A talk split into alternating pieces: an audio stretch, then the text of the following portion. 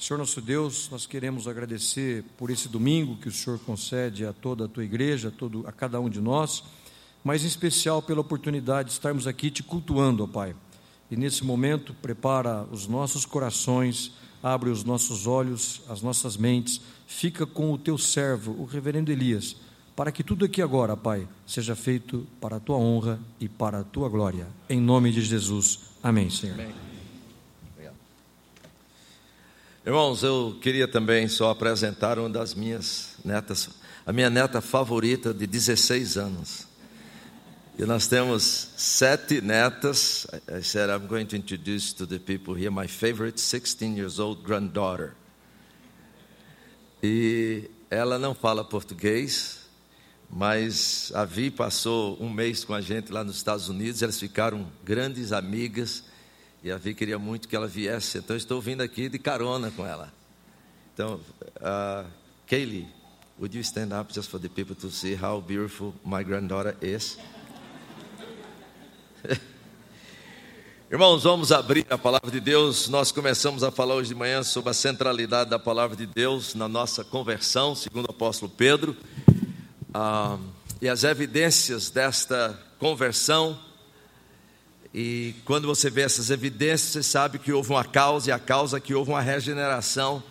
E se houve uma regeneração, houve um meio pelo qual isto aconteceu. E o apóstolo Pedro diz que esta foi a palavra de Deus que tem esse poder regenerador. Mas o apóstolo Pedro não somente fala do poder regenerador da palavra de Deus, mas do poder que esta mesma palavra, que esse mesmo evangelho tem, para nós crescermos nesta salvação. E hoje à noite nós vamos juntos lermos mais uma vez. Eu vou ler os versículos 1 Pedro 1, 22 a 2, 3. E vou dedicar o tempo que eu tenho aqui nesta noite, nos capítulo, no capítulo 2, versículos de 1 a 3. No capítulo 1, versículo 22 a 25, o apóstolo Pedro está falando da centralidade da palavra de Deus na nossa regeneração e nas evidências que ela produz. E ressaltando também que realmente esta palavra de Deus é viva, é permanente, que tudo que existe nesse mundo passa, toda a carne e toda a erva, com toda a sua glória, se passa, mas esta palavra, a palavra do Senhor, permanece eternamente. E como o salmista diz no Salmo 119, esta palavra do Senhor é palavra do céu, a sua palavra está estabelecida no céu, diz o salmista no Salmo 119. E Pedro diz que esta é a palavra que vos foi evangelizada. Então, não somente está se referindo à palavra escrita, mas também à exposição da palavra escrita.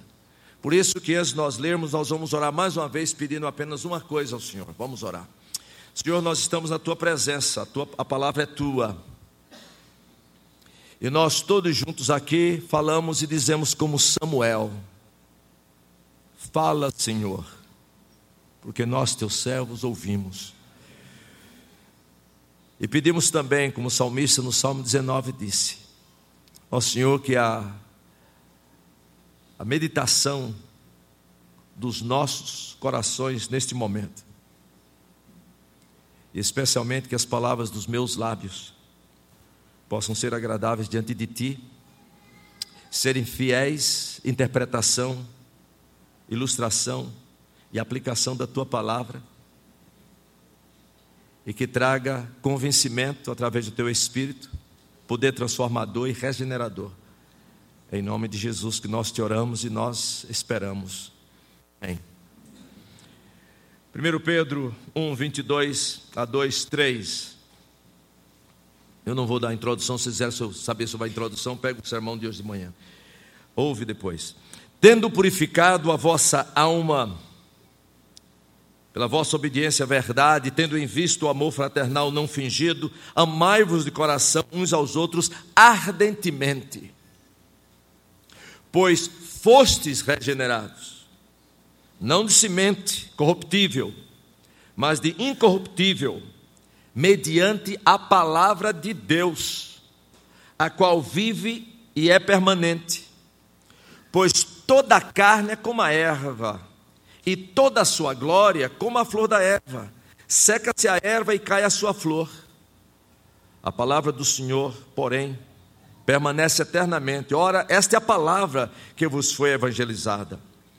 Despojando-vos, portanto, de toda maldade e dolo, de hipocrisias e inveja, de toda sorte de maledicências. Desejai ardentemente, como crianças recém-nascidas, o genuíno leite espiritual, ou seja, o leite da palavra, para que por ele, por este leite, vos seja dado crescimento para a salvação, se é que já tendes a experiência de que o Senhor é bondoso, se vocês já foram salvos. Então, conserve as suas Bíblias nesse texto. O apóstolo Pedro deixa bem claro a centralidade da palavra de Deus, não somente na nossa conversão, mas na centralidade da palavra de Deus e no poder da palavra de Deus diariamente no nosso crescimento. A palavra de Deus é indispensável não somente para a nossa salvação, mas o nosso crescimento na, nesta salvação. E eu queria nesta noite só destacar algumas das, das lições aqui para nós segundo o apóstolo Pedro, inspirado pelo Espírito Santo, escreve para as igrejas na dispersão e para nós também aqui nesta noite. E em primeiro lugar, eu queria só chamar a atenção para o versículo 1.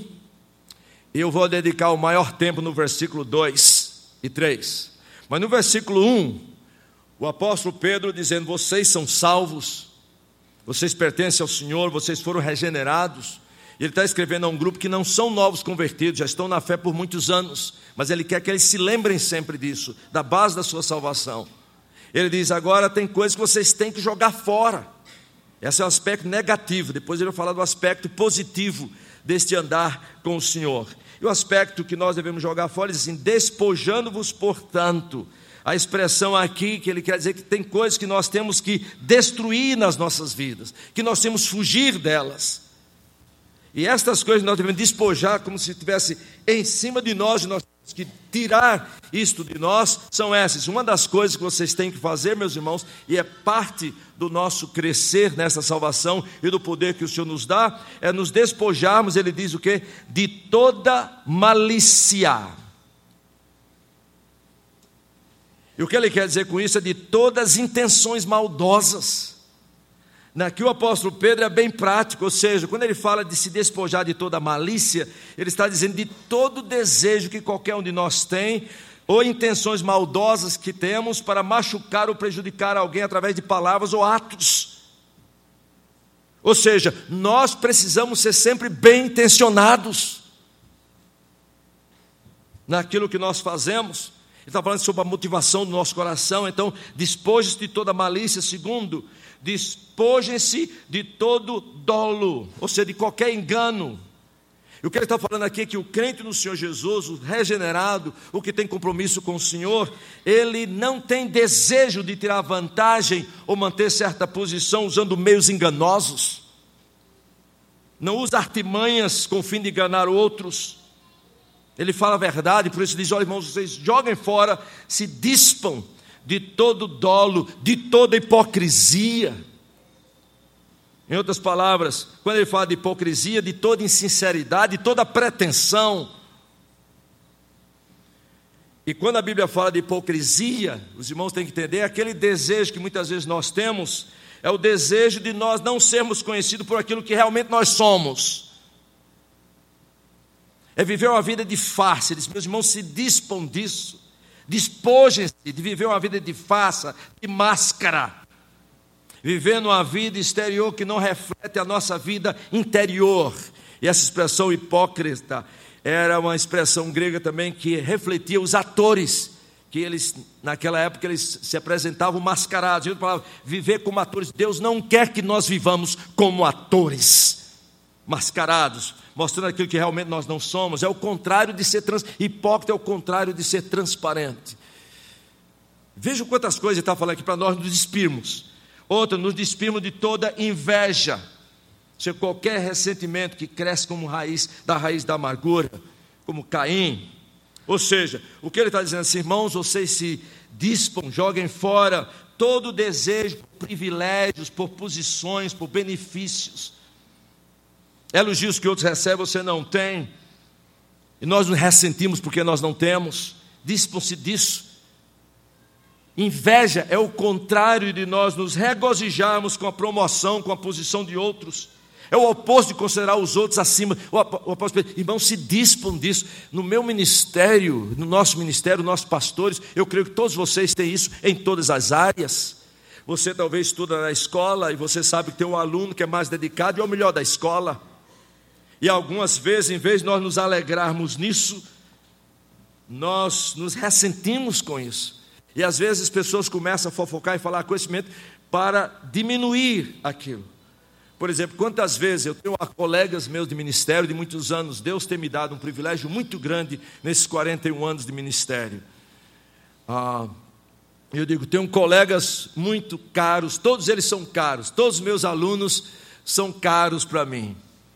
Mas Deus tem me dado o privilégio de ter muitos colegas, e alguns deles, por causa da projeção deles, às vezes eu estou pregando em algum lugar e menciono, e às vezes tem alguém que chega e faz uma crítica, aí eu paro e tenho que falar alguma coisa, porque eles, em vez de eles se alegrarem nas bênçãos que Deus dá àquele irmão, e eles não têm, em vez de se alegrar, se o Senhor continua abençoando o teu servo, e me abençoa também, como tu, Senhor, abençoa o seu servo. Às vezes eles querem falar isso simplesmente para, de uma maneira invejosa, quer ter certos privilégios, certas posições e elogios que outros recebem ou têm, e nós nos ressentimos que nós não temos, quando nós vimos nos alegrar nesses irmãos.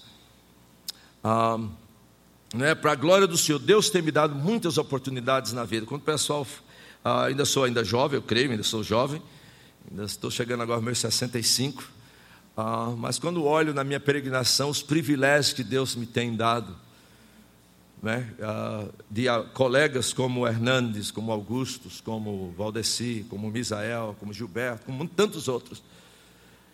E às vezes, por exemplo, Deus está abençoando o ministério daquele irmão, muito mais do que está abençoando. Está abençoando seu ministério, mas não está abençoando tanto quanto aquele. E a gente escuta e vê, e aí começa alguns querendo arranjar alguma coisa para destruir aquilo. Só porque ele não tem, isso é inveja. E a palavra de Deus diz, meus queridos, joguem fora isso, regozijem-se com a promoção, com a benção dos outros. Considere os outros acima de si mesmo. Né? Quantas vezes o pessoal vê o que Deus tem feito, fez através do Billy Graham, e às vezes sempre tem alguma coisa para querer diminuir o irmão. Eu digo, meu irmão, alegre-se, porque eu conheço muitas pessoas nesse mundo, lá nos Estados Unidos, pessoas de renome, que foram salvas através do ministério do Billy Graham. Você pode ter coisas que você não concorda com ele, mas pelo menos o Senhor, muito obrigado por teu servo, usa-me como tu usaste. Esses irmãos, não irmãos, e muitas vezes nós falamos é somente porque, por causa da inveja. Ele diz: olha, irmãos, joguem fora esse tipo de ressentimento, joguem fora, por exemplo, toda maledicência. É isso que ele está dizendo aqui no capítulo 2, toda sorte de maledicências, ou seja, certo desejo de vingança, de autopromoção, falar mal dos outros, uso de palavras ou conversa com o propósito de prejudicar a reputação do outro, o status do outro é o oposto de eu falar bem. Eu falar bem de alguém, o apóstolo Pedro diz, meus queridos, joguem fora toda sorte de maledicências. Agora, deixa eu chegar para o ponto principal de hoje à noite que eu queria chamar a atenção. Esses são os aspectos negativos que o apóstolo Pedro diz: vocês têm que se despojar disso. Isso é coisa do velho homem. Mas agora o apóstolo Pedro vem e fala três coisas para nós que eu gostaria de ressaltar no versículo 2 e 3. Ele está assumindo aqui que nós já somos salvos, já somos do Senhor, já temos experiências. Porque quando ele diz assim, se é que já tens a experiência que o Senhor é bondoso, o que ele quer dizer assim, se vocês já foram realmente salvos pela bondade, pela graça do Senhor, é isso que nós esperamos de vocês. Ele vai dizer três coisas que eu gostaria de ressaltar no versículo 2. E em primeiro lugar, eu gostaria que os irmãos percebessem, eu vou falar três palavras, todas começando com I. E os irmãos não vão esquecer os meus pontos aqui. Espero. Ah, três começando com I. Nem sempre eu prego I, I, I, ou E, E, E, ou ABC não, nos meus pontos. Só quando dá. Quando não dá, não adianta. Eu tenho irmão, eu tenho colegas meus que pregam sempre ABC. Né? O ponto A começa primeiro ponto começa com A, segundo com B, começa com C, ou E, E, E, ou A, A, A. Eu digo, meu irmão, olha, não faça isso, só se der, se não der, não faça. Mas aqui dá. Em primeiro lugar, eu queria que os irmãos lembrassem, eu vou falar sobre o imperativo do apóstolo Pedro, que está um verbo no imperativo aí, desejar ardentemente o genuíno lei da palavra. Esse é um imperativo. Desejai, o verbo está no imperativo. Em segundo lugar, eu queria que os irmãos percebessem a ilustração. Essa é a segunda parte com a letra I. O imperativo, a ilustração. O imperativo é desejai ardentemente o genuíno leite da palavra. Essa é expressão. Esse é o princípio. A ilustração, como é que nós vimos, como é que se deseja ardentemente o leite da palavra? Ele dá uma ilustração, como uma criança recém-nascida. Deseja o leite materno. Essa é a ilustração. E finalmente, queria que os irmãos vissem a intenção, o objetivo disso. A intenção é o quê? Para que por ele vos seja dado crescimento para a salvação. E deixe de comentar rapidamente sobre esses três aspectos. Em primeiro lugar, gostaria de chamar a atenção dos irmãos para o imperativo. Se o verbo está no imperativo, significa que é um comando em que você não tem opção. Não existe opção. Você não pode ser passivo. Desejai ardentemente o genuíno leite da palavra. O verbo está no imperativo. É desejar com intensidade, desesperadamente. É isso que o apóstolo Pedro está dizendo. Nós vamos desejar essa palavra. E, e às vezes eu quero colocar uma palavra aqui que a gente tem que ter muito cuidado. É como quase se tornar viciado na palavra. Se existe uma palavra que você pode usar aqui, é essa. Deus quer que nós estejamos viciados nessa palavra. Desejar ardentemente. Aliás, é só um verbo no texto grego, mas só o verbo desejar não, não expressa realmente o, o verbo no imperativo grego. Por isso que colocaram o advérbio ardentemente. Desejai ardentemente o genuíno leite da palavra. Esta é uma ordem para todos os crentes no Senhor Jesus. Tem a ver com a sua vontade. Você não pode ter uma, uma atitude passiva com relação a isso. Absolutamente não. Você tem que ser ativo nisto. Agora, quando eu leio essa expressão do apóstolo Pedro, eu fico impressionado. Porque o que o apóstolo Pedro está. O, o mandamento que o apóstolo Pedro está dando é esquisito, usando a expressão bem do Nordeste é bem esquisito. Como é que você pode dar um mandamento para alguém desejar alguma coisa? Eu chegar para minha neta e dizer assim: deseje comer. Tem cabimento um negócio desse? Mas é justamente isso que o apóstolo Pedro está dizendo: desejem comer. E eu digo, mas e se eu não tenho vontade? Deseje comer. Agora eu queria só os irmãos entenderem o seguinte: mesmo você não ter o desejo, você vai comer, porque a Bíblia diz: desejar ardentemente. Deixe-me dizer o que é que você vai experimentar. Se você vai fazer simplesmente porque Deus está comandando, você não tem o mínimo desejo, mas eu vou comer em obediência ao Senhor. Você vai começar a experimentar uma coisa, só aqueles que obedecem à palavra do Senhor incondicionalmente experimentam.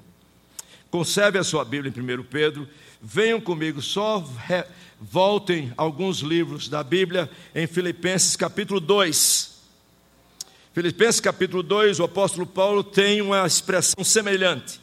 Filipenses capítulo 2, versículo 12 e 13. O apóstolo Paulo escrevendo à igreja de Filipos e aos crentes lá, ele diz assim: capítulo 12.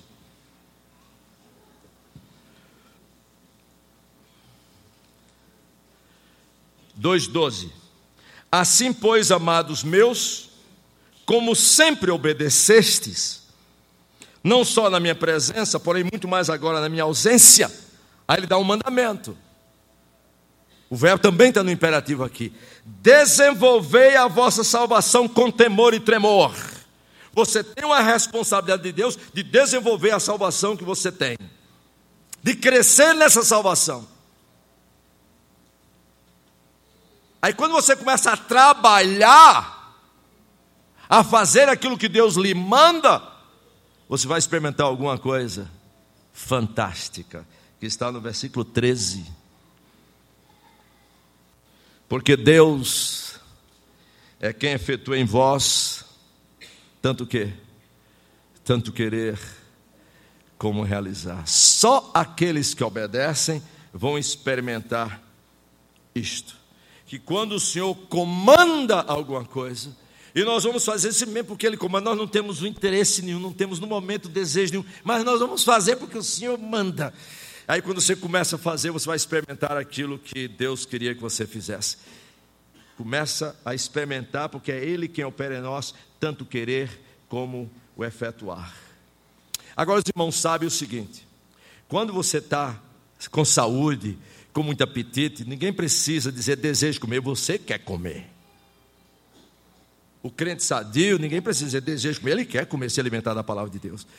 Ah, onde eu moro, lá nos Estados Unidos, não tem churrascaria, nem tem a gaúcha com esse lombo gostoso que tem aqui. Então, quando eu venho para o Brasil, muitas vezes, às vezes, agora estou diminuindo o meu apetite por carne, mas eu gostava muito de chegar no Brasil, às vezes em São Paulo, sei lá onde for. Eu digo, eu não vou tomar café, nem vou almoçar, porque hoje à noite quero ir numa churrascaria para comer muita picanha. Quero matar à vontade. Não me dá o buffet, não. Só quero bota, bota o verdinho lá só para trazer carne, especialmente a picanha e carne de ovelha. Meus irmãos, sabe, você sabe o que é isso, né? Então você, eu me preparo e você vai lá com todo gosto. Você está desejoso de comer. Isso é uma beleza. Tem crente assim. Você não precisa dizer desejo se alimentar da palavra de Deus, meus irmãos. Quando ele acorda de manhã, a primeira coisa que ele quer, ele está doidinho para se alimentar, para saborear a comunhão com o Senhor e a palavra do Senhor. Mas, meus irmãos, tem momentos que nós estamos doentes. E eu já passei por isso. Estou doente, e quando eu estou doente, eu não quero nem ver cheiro de picanha. Olha, não me chame para comer porque eu estou doente, eu não aguento nem sair de casa, eu não tenho vontade de comer, não tenho vontade de botar nada na boca. Mas eu descobri uma coisa: mesmo que eu não tenha o desejo, porque estou doente, eu preciso comer. Para quê? Para ter de volta a minha saúde, para o desejo normal voltar. O que o apóstolo Pedro está falando, meus queridos, é que quer você deseje ou não, deseje. Da palavra de Deus é a mesma coisa. Você talvez diz, eu não tenho nenhuma vontade de gastar tempo aqui de meditando, pastor, olha, tudo na vida, mas, meu irmão, pare em nome de Jesus e gaste um tempo para se alimentar da palavra de Deus. Vá devagar, o Espírito Santo vai usar, vai lhe alimentar. E de repente o desejo vai voltar, porque o problema é falta de saúde espiritual. Desejai ardentemente o genuíno leite da palavra. Como é que eu sei que essa palavra tem um genuíno leite? A Bíblia diz muito claro, veja as promessas do Senhor, porque quando nós obedecemos a palavra de Deus, Deus se manifesta a nós. Está lá em João 14, quem me ama o quê? Guarda as minhas palavras, e meu Pai o amará, e eu e meu Pai nos manifestaremos a Ele. Quando você medita a palavra do Senhor, você vai experimentar aquilo que muita gente. Irmãos, há, há mais coisas para nós experimentarmos nesse relacionamento com Deus do que nós imaginamos. E o Senhor disse: Você me ama, guarda as minhas palavras. Você não guarda as palavras para amar o Senhor Jesus. Agora que você é salvo, você ama o Senhor Jesus, tem relacionamento com Ele, você Guarda as suas palavras. E a Bíblia diz: quando você faz isso, eu e o meu Pai nos manifestaremos a você. Vocês vão observar que Jesus é real, que a presença dele é real, que o poder dele é real, que a alegria dele é real, mesmo quando tudo ao seu redor é um caos. Este tem o poder de purificar vocês também, tem o poder de transformar, de regenerar, tem o poder de os fazer crescer em nossa salvação, porque a palavra do Senhor é viva, é vida e alimenta as nossas vidas. As minhas netas, você nem devia traduzir isso agora. Não.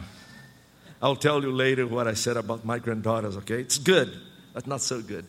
Uh, às vezes, ela, como elas gostam de junk food, né? junk food, me fala em português também. Esse, esse, esse fast food? Fast food, meus irmãos, é, é, é, o nome já diz, é fast. Mas o problema é que se você come muitas dessas coisas, você perde o apetite para aquilo que realmente é nutritivo. Eu queria dizer para os irmãos que cuidado, porque existe muito fast food hoje, especialmente no Brasil, quando você escuta certos, certas mensagens ou lê certos livros. Cuidado. Desejai ardentemente o genuíno. Agora eu queria que os irmãos lembrassem o seguinte: veja como Deus é gracioso.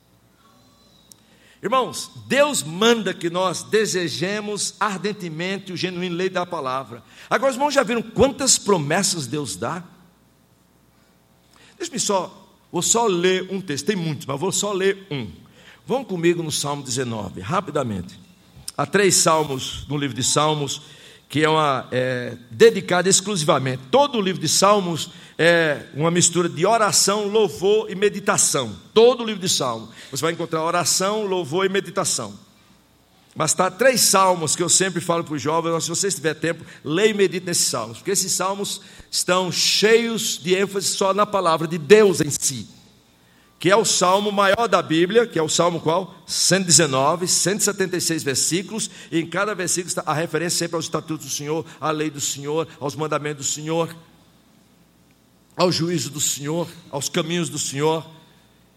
E os outros dois salmos é o salmo primeiro que eu falei hoje para a UPA, o salmo primeiro, a ênfase, bem-aventurado o homem que não anda no conselho dos ímpios, não se detém no caminho dos pecadores, nem se acena na roda dos escarnecedores. Antes, seu prazer está na lei do Senhor e na sua lei. Medita de dia e de noite. Ele é como árvore plantada junto à corrente de águas, que no devido tempo dá o seu fruto, cuja folhagem não murcha. Tudo quanto ele faz será bem sucedido. Veja quantas promessas.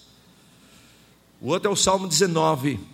Então, se você lembrar o Salmo 119, você nunca vai esquecer esses três salmos. 119, Salmo 1, Salmo 19, Salmo 119. Não tem jeito. Se lembrar o Salmo 119, você lembra os dois, os outros dois, 1 e 19. Deixe-me só ler, só, só ler em câmara lenta. Vamos comigo no Salmo 19. Veja bem, a Bíblia diz: Desejai ardentemente o genuíno lei da palavra. O Senhor diz assim: Deixa eu chegar lá. Verso 7. Veja bem, versículo 7. A lei do Senhor é o que? Perfeito e faz o que? A sua alma está precisando de restauração. O sentido aqui é de conversão. Onde é que você vai encontrar restauração para a sua alma? Na palavra do Senhor. Vai para a palavra de Deus. Veja o segundo versículo. O testemunho do Senhor é fiel e faz o quê? Você está precisando de sabedoria, vai para onde?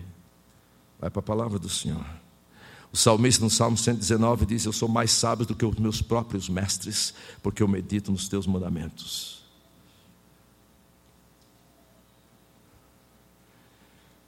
Veja mais. Versículo 8. Os preceitos do Senhor são retos e faz o quê? Seu coração está triste. O que, é que você faz? Vai tomar cervejinha? Resolve não. Seu coração está triste, a Bíblia diz o quê? Vem para a lei do Senhor. A lei do Senhor é perfeita, restaura a alma, os preceitos do Senhor são retos e alegram o coração. Está precisando de alegria no coração? Vai para a palavra. Você está pensando, Deus está dizendo assim: desejai ardentemente o genuíno lei da minha palavra. Você vai encontrar lá alegria, vai encontrar gozo, vai encontrar restauração, vai encontrar sabedoria. E nós ficamos procurando tudo isso. E a Bíblia está aqui, meu querido. Salmo 119, 105. Lâmpada para os meus pés, o quê? É a tua palavra e luz para os meus caminhos. E Deus dá um mandamento para nós. Impressionante o nosso Deus. E com todas as promessas, e nós nos esquecemos das promessas do Senhor. Veja mais, Salmo 19, versículo 8: Os mandamentos do Senhor é puro e o que? Se os seus olhos precisam de luz para entender e ver o que está, vai ao Senhor. Veja o versículo 10, a palavra, desejai ardentemente o genuíno leite espiritual. Este é um salmo de Davi, o salmo 19. Ele diz assim: são mais do que? Do que ouro, e mais do que muito ouro depurado, e são mais doces do que o mel e o destilado dos favos. Davi está dizendo para a gente o seguinte, meus queridos, se vocês colocarem diante de mim ouro, e muito ouro, e muito dinheiro, e disser, o que, é que você quer mais? Ele é mais, o dinheiro ou a lei do Senhor, a palavra do Senhor, diz: Eu desejo muito mais a palavra do Senhor. A palavra do Senhor é mais deliciosa para mim do que qualquer outra coisa. Agora veja o versículo 11. Impressionante, mas Deus diz que desejar ardentemente o genuíno lei da palavra. Com todas essas promessas, meus queridos, muitos de nós aqui estamos sofrendo muito às vezes sem alegria no coração, alma quebrada. A solução é: volta à palavra do Senhor. O Espírito Santo vai usar a palavra do Senhor para restaurar a tua alma. Entre em meditação com o Senhor. Veja o versículo 11. Além disso, por eles, se o que? Se admoesta o teu servo. E o que é que diz mais? Final aí? Em os guardar o quê? Uau! Em guardar e observar essa palavra uma grande recompensa. De quem? Do Senhor. Deus é tão misericordioso. Jeremias dizia assim: Achadas as tuas palavras, logo as comi. Jeremias 15, 16. E as tuas palavras me foram gozo e alegria para o coração, pois pelo teu nome sou chamado, ó Senhor. Jesus sempre esteve comprometido com a suficiência das Escrituras Sagradas. Segundo, esse é o imperativo. Segundo, a ilustração. E agora eu vou correr um pouquinho porque nós temos a Santa Ceia. Mas a ilustração antes da celebração. A ilustração é o seguinte: vocês desejai ardentemente o genuíno leite da palavra. Você pergunta, Senhor, como é que alguém pode desejar ardentemente o genuíno leite da palavra? Aí ele dá a ilustração: como uma criança recém-nascida deseja o leite materno. Agora, isso aqui é muito sério, irmãos. A palavra que ele usa realmente não é criança, não é como a criança, ele usa a palavra como uma criança recém-nascida. A tradução aqui está corretíssima. Se botasse como uma criança, aí podia ser um, um, um, adolescente, um menininho, dois anos, três anos. Não, ele está falando assim: você devia desejar a palavra como uma criança deseja o leite, uma criança que acabou de nascer. Eu sempre digo, eu me lembro quando meu primeiro filho, nosso primeiro filho nasceu, três e meia da manhã, em Manaus, muito quente. Nasceu três e meia da manhã, às seis horas da tarde daquele mesmo dia, nós estávamos na casa de um médico amigo nosso, presbítero, e quando nós chegamos lá, cansados, o menino nasceu três e meia da manhã, são seis horas da tarde, nós estamos muito cansados, minha esposa está cansada, eu estou cansado. E aí chegamos em casa, eles tinham alimentado o nenenzinho lá no hospital, mas aí nós vamos jantar, preparar o jantar para nós, nós terminamos de comer, cansadíssimos, mais ou menos 8 horas, 9 horas da noite. E, veja bem, saiu do hospital mais de 6 horas, 7 horas, dormindo, tranquilo, recém-nascido.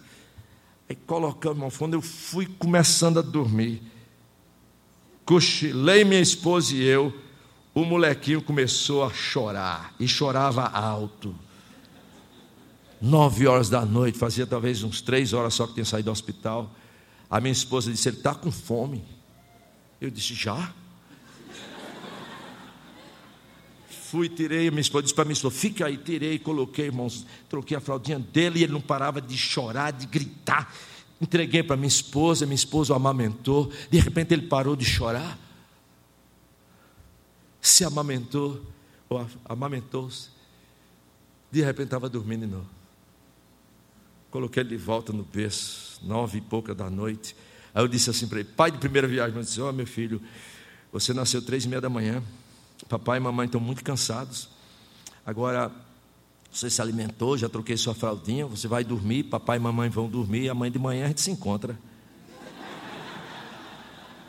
Pai de primeira viagem, meus irmãos, eu descobri logo cedo na minha vida que criança recém-nascida quer se alimentar pelo menos de três em três horas e algumas de duas em duas horas. E quando eles acordam para se alimentar de três em três horas, meus irmãos, o berro é alto. E não tem jeito que pare a não ser amamentá-lo. Os irmãos perceberam agora a ilustração do apóstolo Pedro? Como é que eu devia desejar ardentemente o genuíno dessa palavra? Como a criança recém-nascidas. Agora, três coisas que você observa numa criança recém-nascida. Em primeiro lugar, eu observei imediatamente, quando o Johnny nasceu, foi a primeira coisa que me veio na mente, foi esse texto. Primeiro, porque eu observava a intensidade do desejo. Chora, irmãos, e chora alto. Ele disse: Isso aí é filho de pregador, não tem jeito. Chora e chora alto, irmão. Parece que o mundo está se acabando. Não conhece nada no mundo, acabou de nascer. Mas chega o momento de se alimentar, meus irmãos, a intensidade é clara, ele não para de chorar. Segundo, fiquei impressionado com a frequência do desejo dele. De três em três horas, pelo menos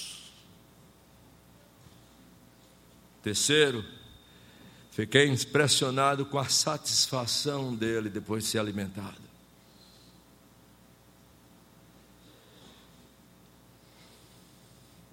Apóstolo Pedro diz: Desejai ardentemente o genuíno lei da palavra, a ilustração como uma criança recém-nascida. Deixa eu fazer uma pergunta para os irmãos. Nós desejamos esta palavra com esse tipo de intensidade, com esse tipo de frequência e com esse tipo de satisfação. Mas a palavra de Deus nos dá esta satisfação. Que fazer, Senhor Jesus, muitas vezes pela manhã, que às vezes escota, tem tanta coisa para fazer. E a primeira coisa que a gente compromete é o quê? É nos alimentar da palavra do Senhor. E a minha oração sempre, Senhor, não tire de mim jamais o desejo ardente pela tua palavra. Me faça mais intenso, mais frequente e com muito mais satisfação. Essa é a ilustração de Pedro. Finalmente, Irmãos, nós, really, nós realmente precisamos de crentes, igrejas sadias e sãs. Se os irmãos observarem a igreja no início, em Atos 2,42, diz umas coisas que elas permaneciam em Atos 2,42. Vocês querem saber o poder da igreja, as marcas da igreja no início, quando o Espírito Santo veio sobre eles, está lá em Atos 2,42, a Bíblia diz assim: e perseveravam. Em primeiro lugar, o que? Na doutrina dos apóstolos, seja, na palavra do Senhor, no ensino do Senhor. E eram feitos diariamente. Segundo, no partir, na comunhão, ou seja, no compartilhar dos seus recursos entre os irmãos.